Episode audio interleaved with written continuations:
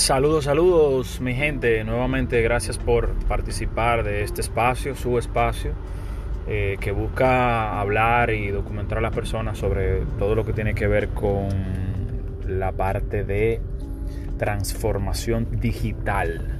La transformación digital que es la implementación de la tecnología y de las nuevas tecnologías en el día a día de, de todas las personas, ¿no?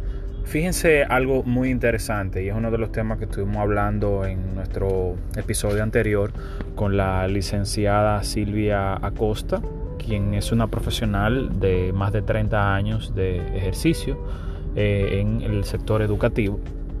Y ella resaltaba que en este nuevo reto eh, los estudiantes, las aulas de clase, los maestros eh, se ven frente a un challenge bastante difícil porque se trata de ir descubriendo eh, la forma en el camino. O sea, no es algo planificado a lo que estábamos acostumbrados, no es algo que ya previamente hemos depurado y analizado, es algo que nos ha agarrado, nos ha sorprendido eh, y hemos necesitado eh, ser creativos ser creativos sobre todo porque no hay un método establecido para poder luchar contra contra las situaciones que, nos ha presentado eh, esta, esta COVID, covidianidad, ¿no?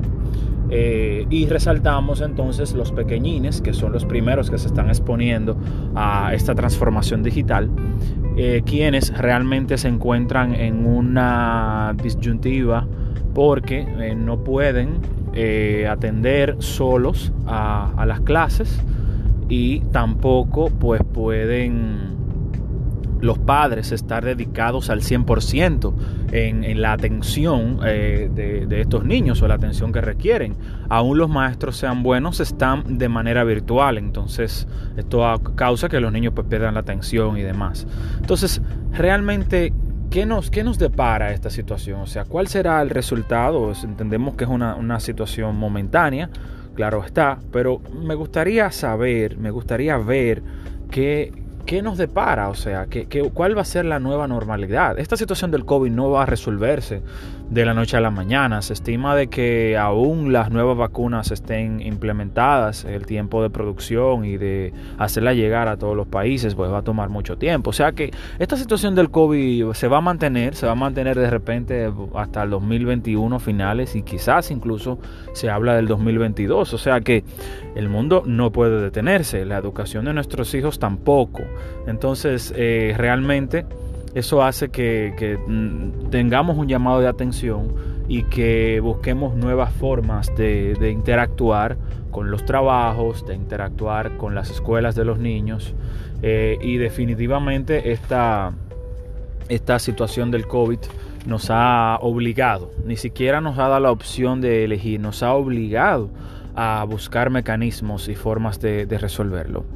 Eh, es por esto que todos los gobiernos están buscando eh, soluciones alternativas a esto, pero creo que es una alianza incluso educativa y privada, o sea, el sector privado, el sector institucional y también a su vez la educación, pues debe de hacer un pacto deben de hacer un pacto de estas instituciones para poder incluir quizás en, los mecanismos de trabajo tradicionales eh, espacios de tiempo para que los niños pues puedan recibir la atención de sus padres eh, y entonces los padres puedan colaborar con la educación de sus hijos o en cierto modo de una manera empírica diría yo, flexibilizar los, los, agentes directivos, el staff directivo, flexibilizar un poco, organizar los horarios, porque creo que si no es así y si eh, las empresas y las instituciones eh, no buscan ofrecer eh, trabajo remoto a sus, a sus empleados, no va a ser posible, no, no va a ser tan compatible la educación. Entiendo que más que buscar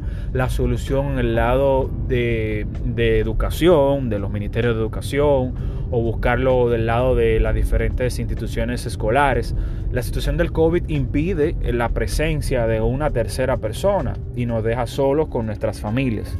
Entonces creo que es necesario un pacto educativo y empresarial con los diferentes gremios empresariales del país y las diferentes instituciones que tienen presencia aquí a nivel nacional para colaborar, un pacto de colaboración educativa en la que haya flexibilidad de horario y haya trabajo remoto y que los padres pues entonces puedan colaborar con la educación de sus hijos y que esto esté eh, permitido, ¿no? esté avalado por las empresas, claro, sin bajar la productividad y quizá agregando alguna que otra hora extra o extendiendo los horarios o reduciendo los tiempos de, almuerzos, eh, o, sea, buscar mecanismos para compensar ese tiempo que se les será cedido eh, a los padres por parte de, los empleadores. Entiendo que esta debe ser una mira eh, que debemos estar buscando, debe de ser un objetivo que debemos buscar y entiendo que es, la forma de, continuar avanzando. Es crítico este punto, pues si no, los padres entonces van a optar por no eh, agregar, o sea, no permitir que sus hijos vayan en, los primeros niveles, vayan a las escuelas, a los preescolares, con tal de no eh, restar tiempo a sus trabajos, a sus obligaciones.